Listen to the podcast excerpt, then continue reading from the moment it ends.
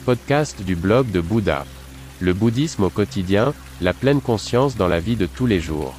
Bonjour et bienvenue sur Bouddha Blog, mon podcast avec des valeurs et avec un contenu plus profond. Votre canal pour les thèmes bouddhistes, la pleine conscience et la méditation. Je m'appelle René et je suis très heureux que vous soyez là. Pendant de nombreuses années, j'ai vécu dans un temple en Chine, j'ai été ordonné moine, j'ai étudié les arts martiaux et la philosophie du prince indien. C'est pourquoi j'ai créé ce podcast. Veuillez visiter mon site web, vous trouverez l'accès en bas de la description de ce podcast. Bonne écoute. Le roi suivant. Dans un pays lointain vivait un roi qui avait plusieurs fils. Il avait pris de l'âge et il était temps de régler ses affaires. Cependant, il ne savait pas encore lequel de ses fils devait lui succéder, lequel devait être le bon futur roi. Il décida donc de mettre ses fils à l'épreuve et de leur donner une mission. Celui qui résoudrait le problème de la meilleure façon deviendrait son successeur.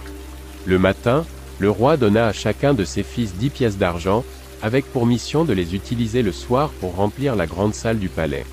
Le fils aîné courut et vit au marché les restes jetés des étals, un grand tas de déchets, de légumes flétris, d'ordures, le tout habituellement emporté le soir par les paysans comme engrais pour leurs champs. Il a parlé aux femmes du marché et leur a acheté les déchets, il a généreusement dépensé les dix pièces de monnaie.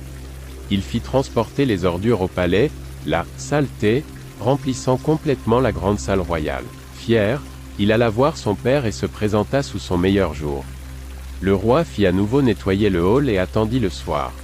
Le deuxième fils passa devant une taverne, il y entra et commanda à boire. Il ne vit pas le temps passer, s'enivra d'alcool, pensa en lui-même qu'il s'occuperait de tout plus tard, qu'après tout il était le plus digne des princes, que les circonstances se présenteraient certainement de manière adéquate.